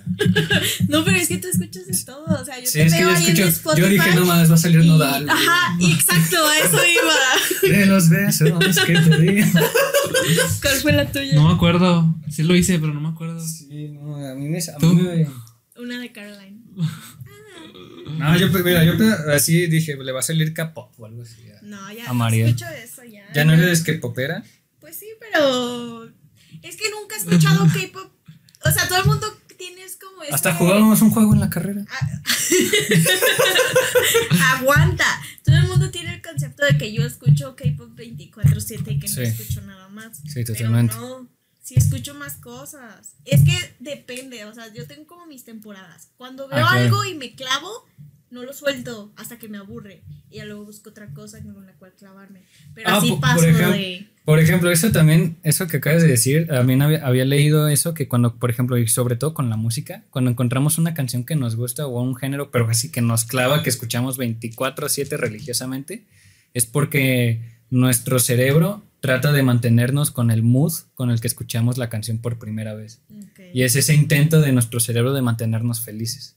Sí, O dependiendo la, las- el sentimiento más fuerte que tengamos en ese momento. Sí, muy probablemente sí, porque también siento que, que aunque suene como repetitivo, para mí no es repetitivo. Como todo el día estoy pasando por demasiado estrés de mi trabajo, demasiado estrés que yo tengo en mi cabeza creándome yo solita problemas. Eh, para mí sí escuchar como la misma canción y hasta las pongo en loop, o sea, soy de las que ponen el loopcito ese que al aparece un uno en Sí, sí, Spotify sí. y lo escucho hasta que hasta que estoy consciente de que lo estoy escuchando y ya la quito. Pero hay gente que no, que no le pasa así, pues. Claudio, Como por ejemplo. no, de verdad. Claudio, Sí, por ojo. ejemplo, él sí escucha de todo. Y todo el tiempo está cambiando. Y hoy Sí. escucha uno y mañana escucha otro. Y para él no hay regreso. O sea, a lo mejor y sí una canción, pero no. Y por ejemplo, yo ahorita tengo una canción y no la voy a soltar. O sea, es la primera que le pongo play y la última que le pongo play. Yo consciente. O sea, Sí, pongo sí, play, la escucho y dejo que las demás corran y ya ni siquiera supe qué escuché. Y ya cuando estoy consciente de que estoy escuchando algo, es como de, ¿qué estoy escuchando? Y vuelvo a poner la misma pinche canción. Verga, pues qué pregunta es. sí, mira, la mía fue de, de Passenger de Iggy Pop. Ok. Sí, estoy de No, la- está bien. Es, es buena canción, ¿no? Fue nodal. sí, no fue nada. Dije, no, mames, donde me salga un norte. Puedes compartirla. Así puedes compartirlo. Y en el radio eso salió cochinero. una cool, y por eso no la hace, No. ni por eso ni te hace acordar. No sé, seguro me salió también una. Súper horrible. Sí, no sé. Natanael algo así. Sí, algo, algo tumbado, ¿no? Así bien duro.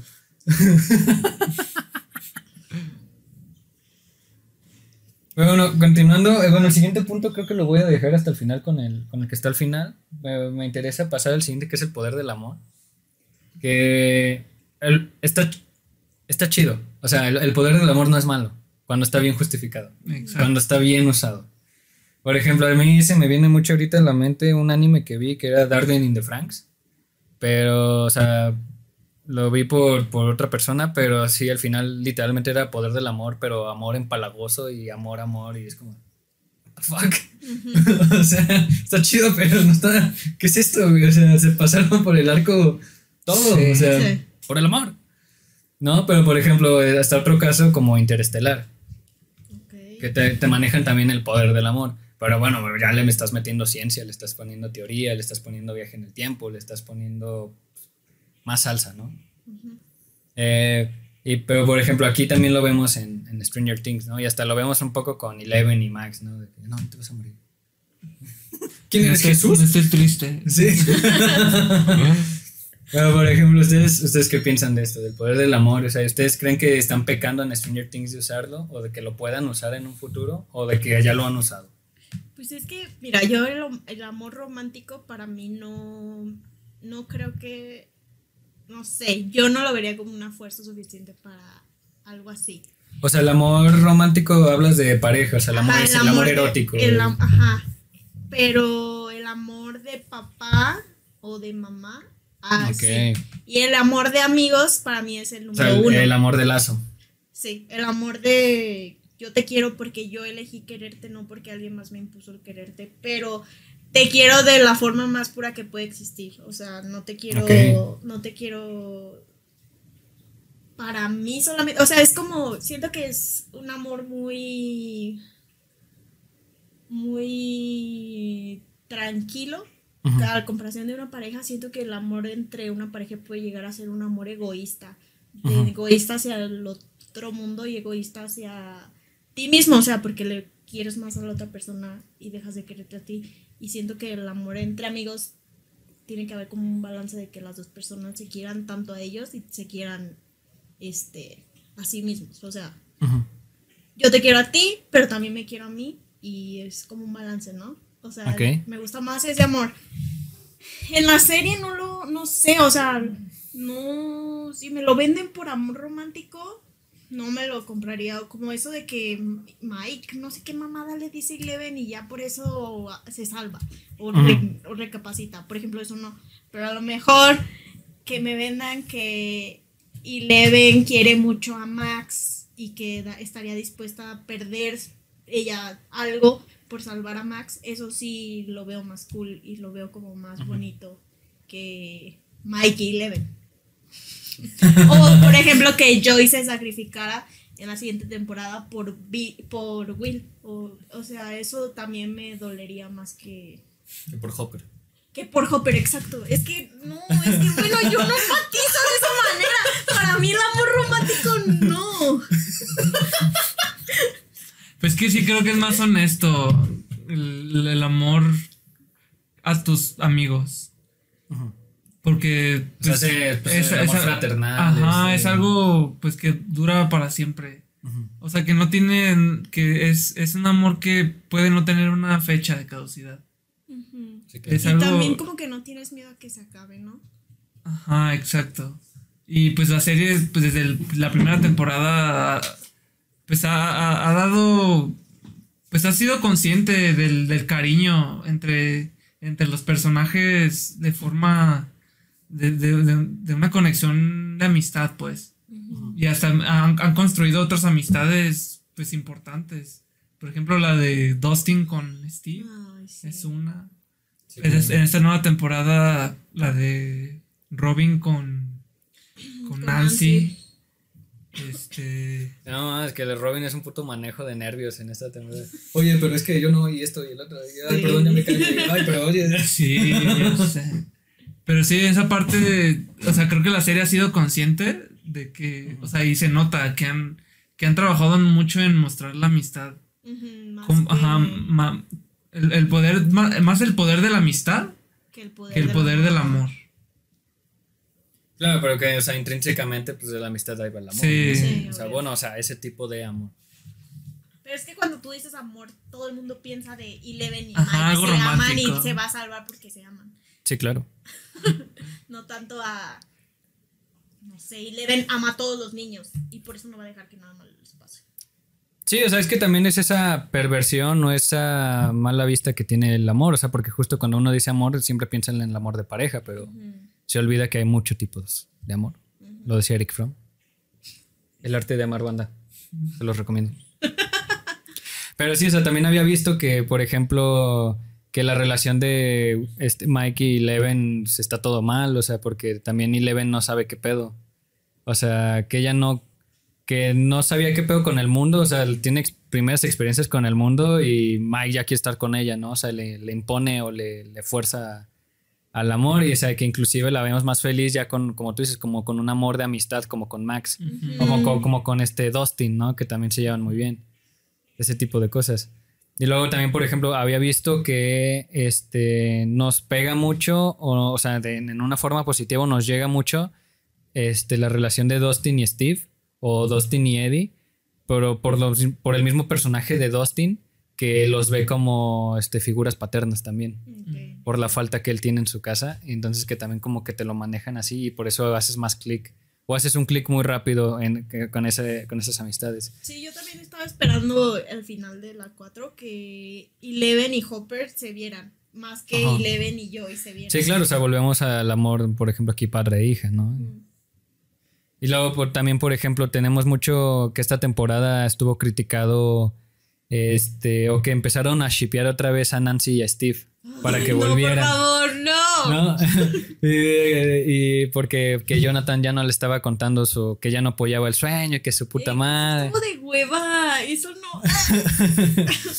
Pero por ejemplo, ahí también podemos meter, o sea, que que este, ¿cómo se? Es Jonathan, ¿no? El hermano, el hermano del güey. Este, pues que el güey también, o sea, antes de ver por Nancy está viendo por su familia, o sea, y que también a él, a él no, a él le tocó el rol de papá, a pesar de que tuvieron un papá, su padre fue muy ausente y a él, aparte, a- aparte de ser hermano mayor, es papá y él tiene que cuidar también de su hermano y lo vemos también en, creo que es la escena de la pizzería, cuando eh, en los últimos capítulos que meten a Eleven en un horno o en un congelador. Congelado en un horno. ¿Qué es esto? Nazis y un horno. Eh, ella lo dijo. ¿Tú? No, pues, un Es horno. un congelador. Que, que tú lo hayas relacionado con nazis y cosas así. Es una pizzería, hay hornos. Pudo haber estado apagado. En fin. Pero, pero pues que el güey va con su hermano y habla y se disculpa con él y todo este tipo de cosas, ¿no? Pero sí, o sea, entiendo tu punto. Muy, muy buen punto. Ese, ese tipo de amor. Sí. Nice. Sí, por ejemplo, en ese, en ese aspecto sí abusan del amor romántico.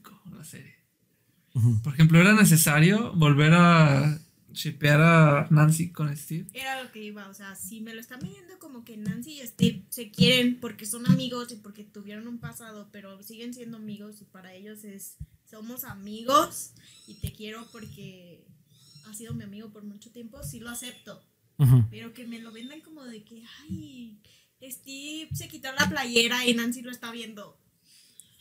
Sí, a ver cómo, y a ver qué hacen con, con Willy y Mike.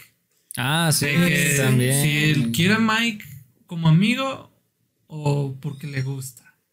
O sea, también ahí, ahí sí podrían abusar otra vez del amor romántico.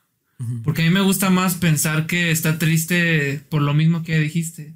Porque es el único que está creciendo a una velocidad más lenta que los demás. Pero si ya meten el argumento de que está enamorado de Mike, sí se vería muy forzado y innecesario. Sí, estoy, estoy de acuerdo en la cara de Mariela. Es que no, es que eso qué.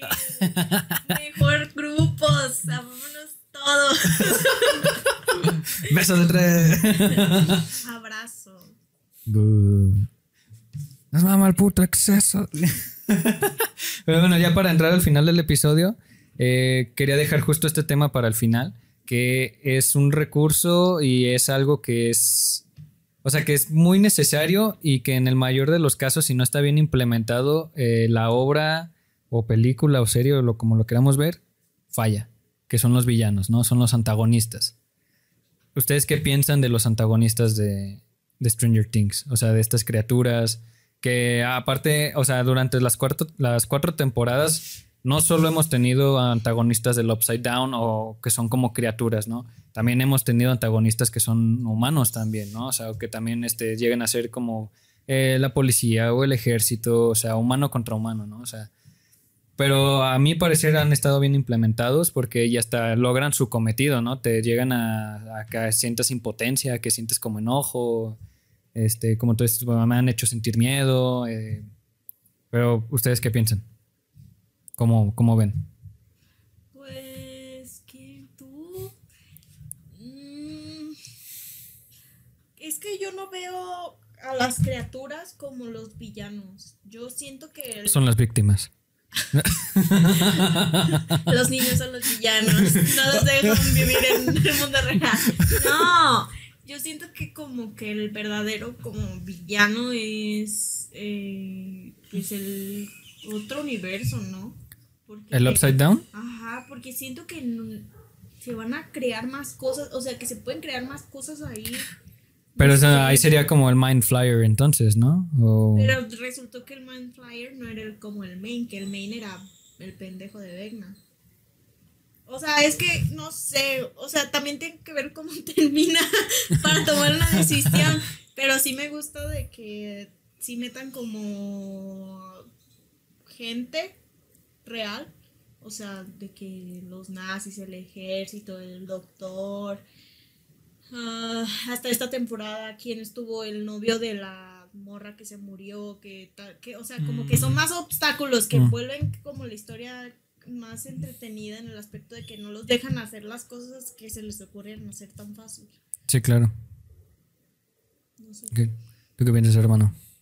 Pues sí, también me, me parece más interesante los villanos humanos. Pero yo siempre vi más como el villano a los científicos, por ejemplo. Sí, claro. Pero.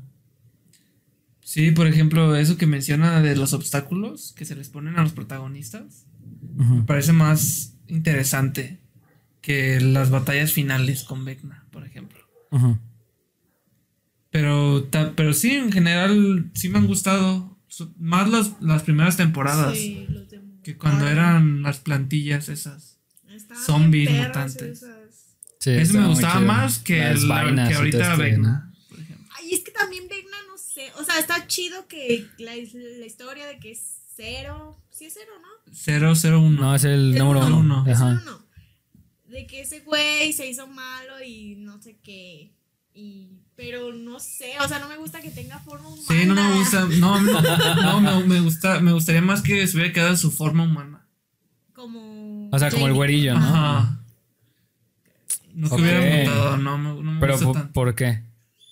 O sea, para no seguir me gusta el diseño, empezando Ah, por eso, ¿eh? O sea, es más el diseño, vaya. Ajá. Ajá, empezando por eso. Sí, o sea, pero por ejemplo, o sea, si hubiera sido forma antropomorfa, o sea, de que cabeza, dos brazos, dos manos, digo, dos pies, este, si hubiera tenido otro diseño, o sea, te hubiera comprado más la idea. O, o sea, a lo que voy es, es meramente el diseño del personaje o meramente el diseño humano lo que, lo que no te cuadra, más o menos. A mí es que sea un humano. O sea, a mí Ajá, me gustaba más. o que sea, el origen, humanos. a mí- el origen. Ah, ok, ok. Que sea él, pues. O sea, sí me gusta Sí. que lo hayan, lo- lo hayan sabido conectar. Ujú. Pero no sé, es que nunca esperé que fuera a pasar eso. O sea, nunca imaginé que de los Demogorgons fuera a salir es, el, el uno, ajá. fue más bien lo que fue más bien que me hizo ruido eso, ese cambio. O sea, porque si, si lo ves ahorita a Vecna y al primer Demogorgon o a la, al renacuajo que tenía Dustin, Ah, Dart. ajá, a Dart, dices, ay, ¿a poco este controla, controla, controla desde un inicio a Ajá, estos? también siento que es eso, que tenga como conciencia. Que no, Ujú. que es lo que no me gustan. Los Demogorgons y todas las madres esas atacan por atacar, ¿no? Hasta cierto punto. O sea, por instinto, Ajá, más que... este güey es como de. Pues no. Y siento que a, la, a lo mejor va a ser como de que.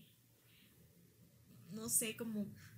Ay, no sé. Pues sí, no ya sé. veremos qué hace. Sí me da miedo, la verdad. Es que ya. ya- Sí, ya no, ya no, ya no confío en los Doffer. Ya no.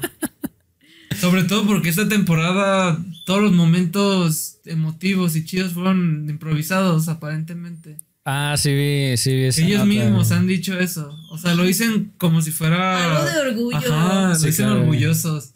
De, ay, cuando, cuando Lucas se despide de Max, eh, fue improvisado. Es, Es, es el equivalente como cuando presentábamos trabajos en, en la carrera y siempre iniciábamos con un, pues aquí la cagué, pero no sé qué.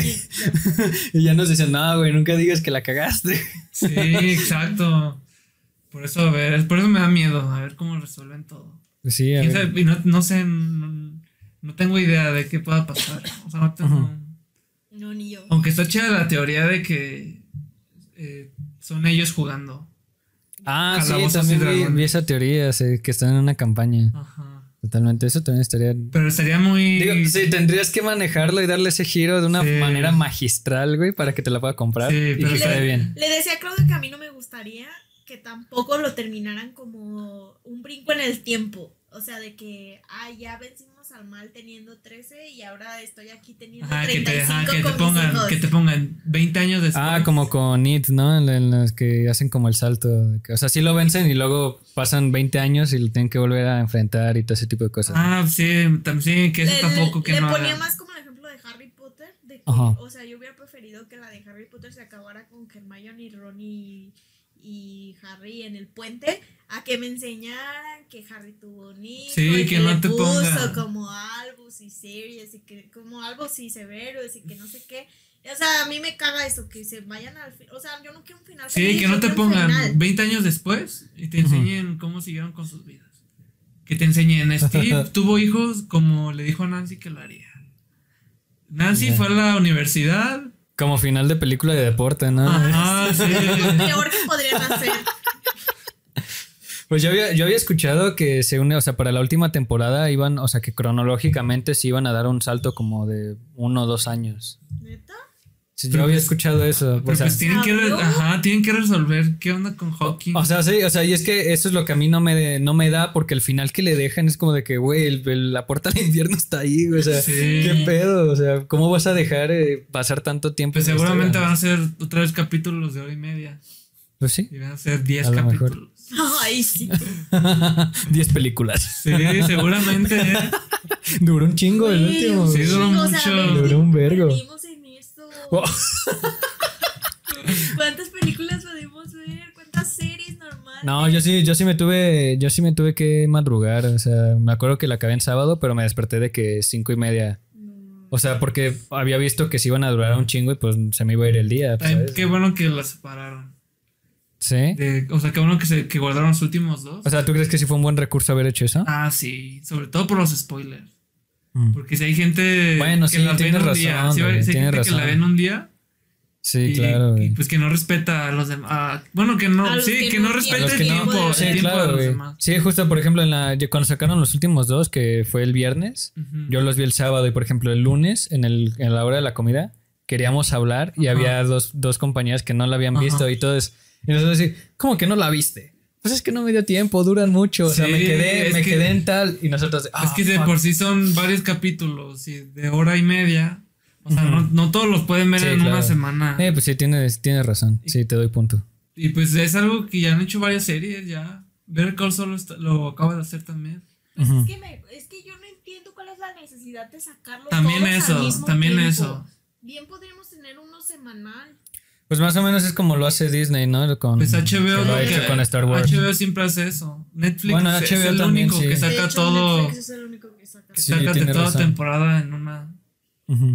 en Sí, una porque, temporada. o sea, ahorita, por ejemplo, las series de Star Wars, ya ves que inician con dos de madrazo Ajá. y ya después uno. Sí, está semana. bien, te, te da tiempo de de, Marvel, te da tiempo de Ah, Marvel también es eh, pues por semana. Sí, hasta para, el- para los fans es mejor. Y es Ah, más emocionante. Sí, ¿no? pues te da Pues sí, es oportunidad, que- te da ajá, porque luego te oportunidad lo quemas.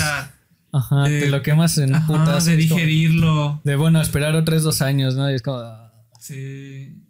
Porque Sí, si, te dan, si razón, te dan todos en- si te dan todo, no los disfrutas. No, o sea, estás más pensando en de no mames, los tengo que, que acabar Sí, para sí. no spoilarme. Sí, claro. Sí. Wow. A ver, qué, qué miedo. Sí, a ver, ya, me, ya, ya, ya estoy sintiendo miedo, hermano. no lo sentía. Maldigo que hayas borrado mi ¿Tú qué ignorancia. crees que vaya a pasar? ¿Tú qué crees que va a pasar? No sé, güey. Es que. ¿O qué te gustaría que pasara? No sé. No, no, o sea, la neta dejé de pensar en eso porque me causa, me causa conflicto, güey. O sea, tengo mucho interés en qué, qué va a pasar, como por ejemplo, a mí ahorita lo que más coco me da o lo que más me tiene la ardilla dando vueltas es la teoría de que quieren, que está con Eddie, güey, de que va a regresar como, como un güey del Mm. Upside Down, o sea, como un ayudante de Vecna, porque también ah, ellos lo conectan con una teoría de D&D, o sea, en, la, en el juego original o en la, en la historia o en el lore del juego, eh, pues Vecna sí es un cabrón, así, cabrón de cabrones, y el güey tiene un ayudante o un, o un capitán de su... Ajá, una cosa así, y que... Y en el juego llega un punto en el que este güey traiciona a Vecna porque se da cuenta que están haciendo un cagadero. Y entonces están teorizando que Eddie va a ser ese personaje Yo leí que inspirado. la misma que le da una espada, Vecna le da una espada Ajá. al güey y la espada lo convence como de traición. Ajá, exactamente. O sea, y entonces pues quieren a darle como ese giro. Pues puede ser, ¿eh? Porque Ajá. Y Eddie, luego... nadie se imaginó el éxito que iba a tener Eddie. Sí, no, y para ahorita, nada, con güey. toda la popularidad que ganó, son Sí, capaces de revivirlo. Güey, de hecho, acabo justo, creo que fue ayer. Sí, fue ayer, güey. Vi- Metallica. Ajá, güey, ahí en Lula Palusa que hizo acá, tocó con ellos y los güeyes así de que, güey, big fan. Y el James Hetfield de que, güey, yo vi la serie con mis hijos desde la primera temporada, güey, no mames, esto es Pues, cabrón. no suena mal el- es- que lo hagan de esa forma. con ese Ajá, y luego había también, o sea, que iban a seguir como esa, eh, bueno, siguiendo esa teoría, que el, el- le iban a querer dar como un aspecto inspirado en la mascota Eddie de Iron Maiden, güey. Que sabes que también cuando dice This is music, y pues es un, es un álbum de, de Iron se Maiden. llama Eddie. Eh, ajá, exactamente, y es como de wow. Pero, pues no sé, güey, se- me emociona, pero también te digo, leí lo del que querían hacer como un brinco de cronológico, como de un año, dos años. Y digo, no sé qué pedo. Y luego, por ejemplo, a mí me molestó mucho que Max no se haya muerto, güey. Ajá, lo que también, pues lo que prometieron ellos, según, que iba a haber conteo de muertes. No, Ajá. aparte de eso, el poder que le dieron a Eleven de poder revivir. Sí, güey, ¿quién es? alguien. ¿Jesús, güey? ¿Quién es Rey? ¿Rey? sí. ¿Quién eres? ¿Un Skywalker? Palpatine, por favor. Ah, sí, sí. Pero, no, o sea, a mí me hubiera gustado mucho que, que Max Pues hubiera sí, muerto. O sea, ya. para darle ya ese peso al personaje, a esa pérdida. Y hasta cerrar a los Hargrove, Pero ya es con que Billy le, también. le digo a Claudio que no se atreven No, a no matarlos se porque atreven. son niños. O sea, aunque ya no sean niños, aunque Sí, ya claro. sean adolescentes, Claro. nosotros los seguimos viendo como los niños de la primera temporada y nos referimos a Sí, ellos nada como más. los niños Por ejemplo, a Max, a Max yo la veo de que chiquilla y luego ahí en el trabajo un compa me dijo, no, güey, tiene 20 años la actriz. Y yo, ¿qué? Pues Y cuando en la, primera, en la segunda temporada que entró, sí tenía como 15. Ajá, sí, sí, es que sí, sí. O sea, a la única que no veo como morrito es a Eleven, pero porque esa morra, la, no sé cómo la maquillan en entrevistas, que se ve más grande que yo, ¿sabes? Así como de que, güey, qué pedo. También ¿Quién invitó a su mamá? lo- este Lucas y Mike se ven enormes. Ah, sí. Es que están bien altos ya. Y se ve bien tripeado como ellos crecen, pero Steve, Nancy, y Sí, esos güeyes se quedan igual. Sí, pero, o por, por ejemplo, también el, también el mismo, el mismo compa que me dijo de que Sade Sink tiene 20, me dijo, güey, el actor de Steve tiene como 30 años, güey. Y yo, oh, la verga. Sí, está, está muy cabrón ese pedo. Pero sí, yo sí espero que maten a Sí, personajes güey. Espero que principales. maten. Tienen que matar personajes Tiene que principales. morirse Eleven. Es lo que le decía a Claudia, a ver qué pasa. Por ejemplo, en Supernatural, los mismos actores decían de que no, Sam y Dean se tienen que morir para que todo se pueda cerrar. O sea, no pueden quedar vivos, si no, nunca van a tener paz. Ni Sí, el claro. mundo ni ellos. Y los Claro. mataron, ya en eso acabó la serie, en que se mueren. Pero no sé si se van a atrever a matar a Eleven porque es una Pues estaría bien que mataran a Eleven. Pues yo creo que sí, o sea, no, no tanto como para No que la dejes no como un mártir, no me güey. dolería.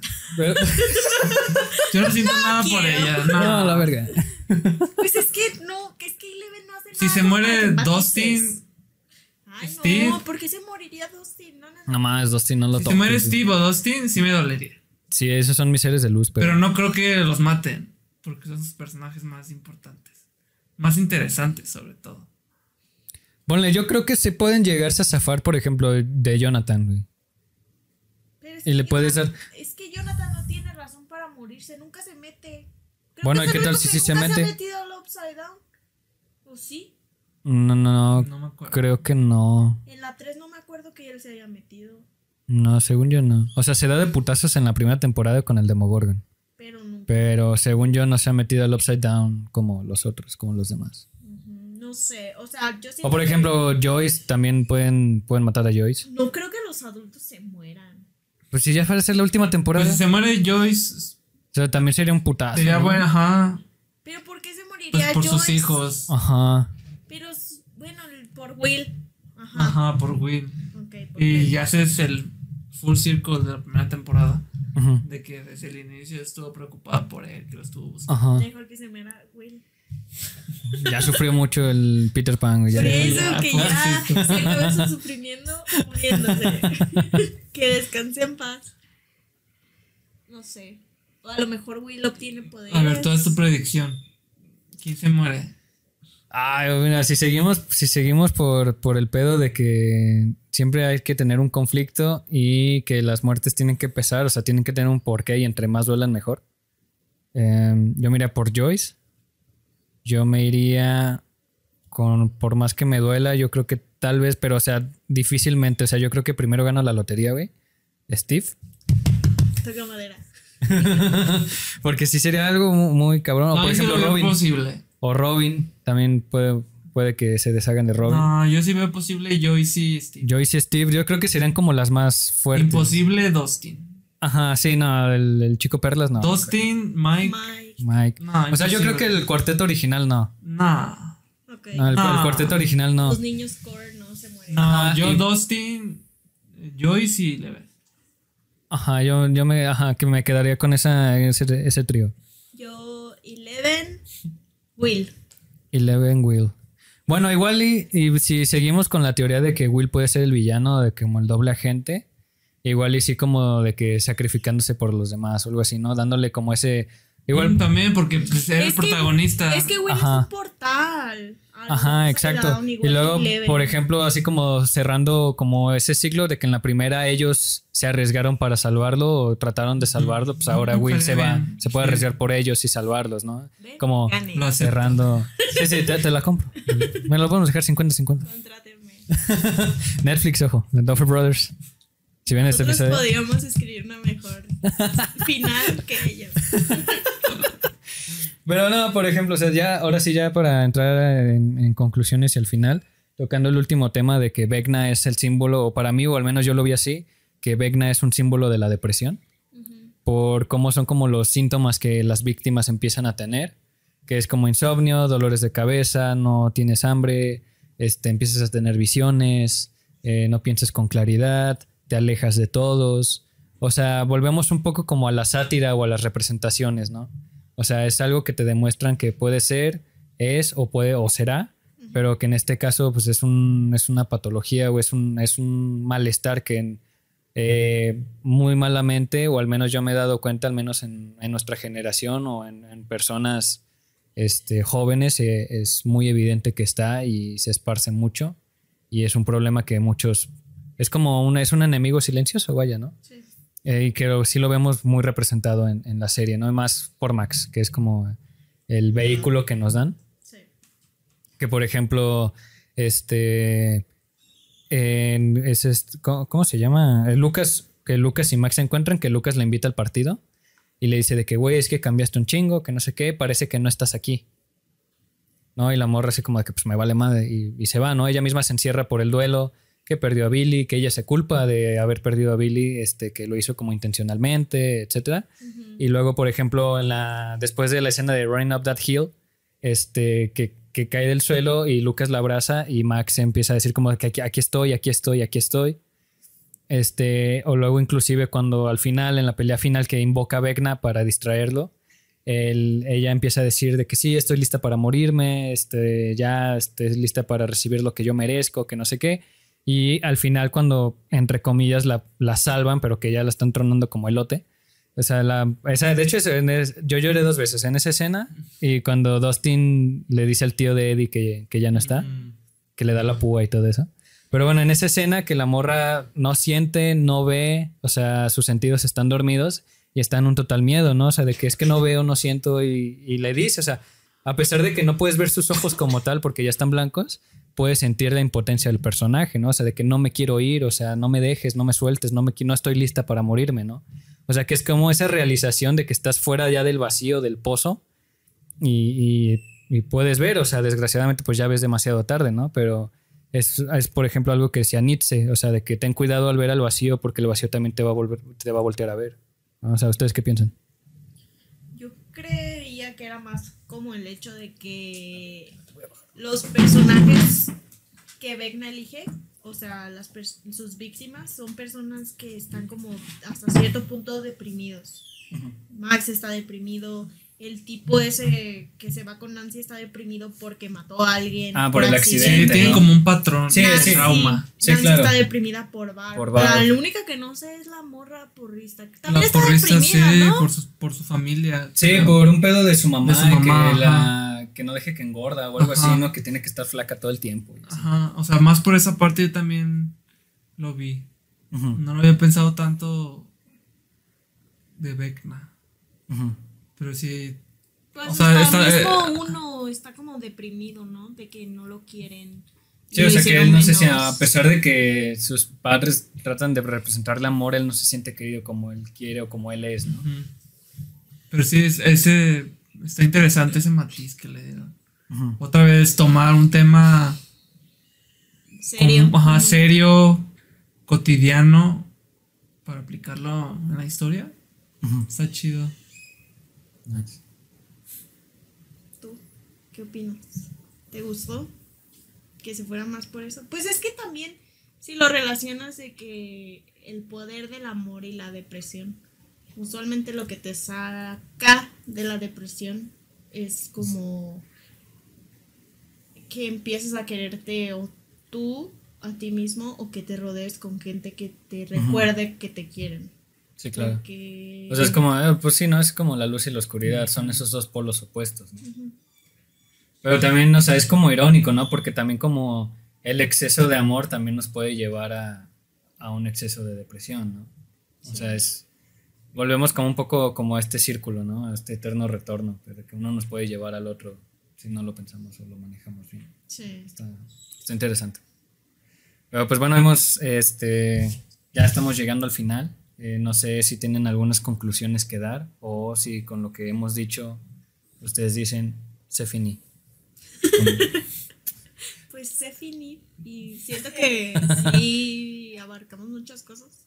Sí, claro. Y pues a ver quién le atinó, a quién se muere. Ahorita vamos a hacer una quiniela, ¿no? Sí. No, sí, Pero ya no. todo, ¿no? Pues. Nada, espero que termine. Bien. Que esté. El que el final esté digno de la serie. Sí, claro, ¿no? Que le tengan ese cariño y ese amor Que no- y esa justicia a los personajes, ¿no? Que no pase un Game of Thrones, por favor. Ah, sí. No. Es que ay, sí da miedo. ¿no? Güey, Esa hasta por eso tengo dudas de la House of Dragon, güey. O sea, no sé si Sí, por eso a mí no me güey. emociona. A mí no me emociona. Nada. Pero pues la voy a ver. Pues sí. es como.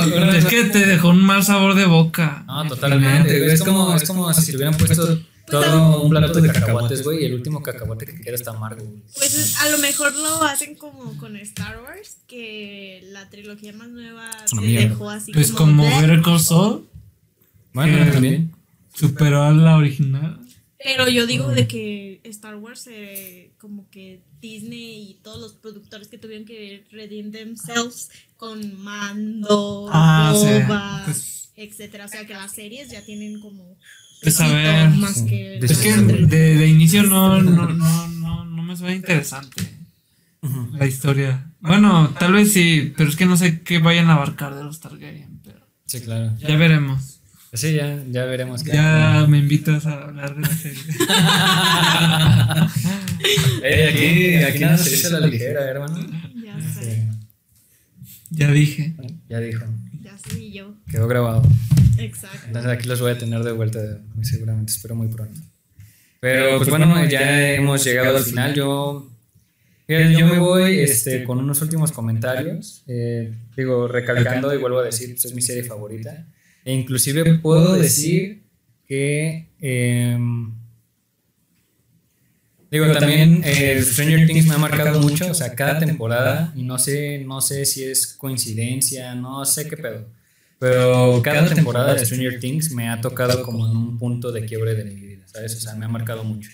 Por ejemplo, la primera temporada este, me ayudó mucho a llevar el duelo de Doberman, ¿no? que lo habían, me envenenaron un perro y fue, fue fuerte para mí.